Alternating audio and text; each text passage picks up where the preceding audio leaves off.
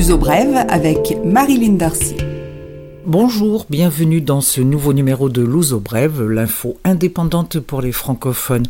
La disparition de l'autrice Agustina Bessa-Louis, elle avait 96 ans, mais était retirée de la vie publique depuis 2006, depuis un accident vasculaire cérébral. L'écrivaine à qui on doit la Sibylle, écrit en 1954, est considérée comme un livre fondamental de la littérature contemporaine du Portugal. Elle était admirée pour son talent et ses prises de position. Autrice difficile, elle appartenait à l'élite intellectuelle du pays. Maintes fois récompensée, son œuvre est une absolue référence littéraire. La Sibylle est traduite en français et disponible en livre de poche. Moins littéraire et plus prosaïque, la diminution de la population de Lisbonne. La ville a perdu 7% de sa population depuis 2011, selon une étude réalisée par l'agence de notation financière Moody's, qui porte sur plusieurs villes européennes. Le phénomène de désertification est dû à la migration des habitants vers les périphéries en raison des loyers trop élevés dans le centre, et c'est aussi la conséquence de la pression touristique. Une bonne nouvelle pour les bons conducteurs, ils peuvent bénéficier d'un bonus de 3 points sur leur permis de conduire s'ils n'ont pas commis d'effraction durant 3 ans. Le permis à points a été introduit en 2016 au Portugal. La mesure fonctionne sur le principe du bonus pour contrebalancer le malus en cas de points retirés. Le conducteur qui perdrait 3 points maintenant pourra les récupérer en 2021. Depuis 2016, 80 000 conducteurs ont perdu des points, une majorité pour effraction qualifiée de grave et qui fait perdre 2 points. 69% des Français envisagent de partir en vacances cet été. Selon le baromètre Europe Assistance, nos compatriotes sont parmi ceux qui partent le plus longtemps. Destination préférée, la France, avec 56% des choix. Après l'Hexagone, le choix se porte sur l'Espagne, 16%, l'Italie, 10%, et le Portugal, 7%. Quant aux Portugais, toujours selon le même baromètre, eux aussi préfèrent passer leurs vacances dans leur propre pays, à 47%, en privilégiant le bord de mer. Ceux qui vont passer quelques jours hors de chez eux le feront en Espagne, 25%, en France, 9%, et en Italie, 7%. En résumé, nos deux pays, la France et le Portugal, se choisissent mutuellement et choisissent l'Espagne et l'Italie comme variante de vrai latin.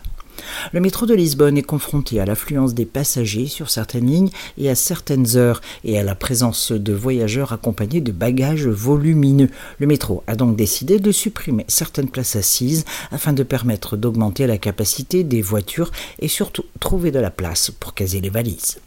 La page entreprise Cisco prévoit de recruter 200 personnes dans les prochaines années au Portugal. Le centre Cisco vient d'ouvrir à Lisbonne et ce centre de service aux clients cherche à recruter de la main-d'œuvre qualifiée dans les domaines technologiques. Citel, pour sa part, va ouvrir son quatrième centre de service clientèle à Lisbonne et va recruter 600 personnes. Au total, l'entreprise disposera de quatre centres d'appel qui emploieront à terme 3500 personnes. Startup Lisbonne lance pour sa part un appel d'offres pour la construction du co-living du hub créatif du Beato. Les projets doivent être présentés d'ici à la fin de septembre. Le co-living prendra place dans le bâtiment de l'horloge qui faisait partie de ce qui fut autrefois les hangars de la manutention militaire. 4000 mètres carrés consacrés à l'habitation de courte et moyenne durée. L'uso brève, culture.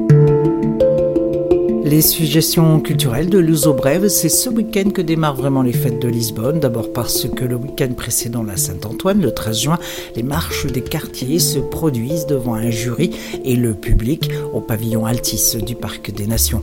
Avant bien sûr le défilé sur l'avenue de la Liberté la nuit de la Saint-Antoine du 12 au 13 juin. Le 10 juin étant férié, c'est le jour national portugais, l'équivalent du 14 juillet français. Le 13, Saint-Antoine, sera donc le férié de Lisbonne dans la foulée à ne pas manquer, les 14 et 15 juin, le Fado au château avec Anamora et le groupe Sopa de Pedre et le 15, Raquel Tavares et le groupe Gospel Collective.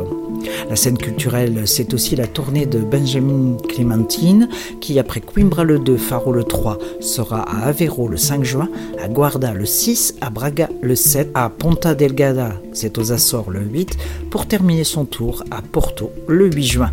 Avec son quintet à cordes, le chanteur britannique va présenter la version acoustique de ses succès. Benjamin Valentine est adulé par le public portugais, d'où ses sept dates de concert. Porto reçoit du 6 au 8 juin Primavera Sonde, née en Espagne, à Barcelone, et qui a désormais une petite sœur à Porto. Erika Badou, Solange, Lena D'Agua, Nina Kravitz sont parmi les têtes d'affiche. 20 concerts par jour pendant les trois jours du festival. Dans un genre très différent, les mystères des voix bulgares avec trois villes et trois dates. Porto le 4 juin, Lisbonne le 5 et Braga le 6. À Porto, ce sera à la Casa de Musique, à Lisbonne à Aula Magna, l'université, et à Braga au superbe Théâtre Cirque. Ces suggestions sont maintenant terminées, ainsi que le blues au bref. Je vous retrouve la semaine prochaine. À bientôt.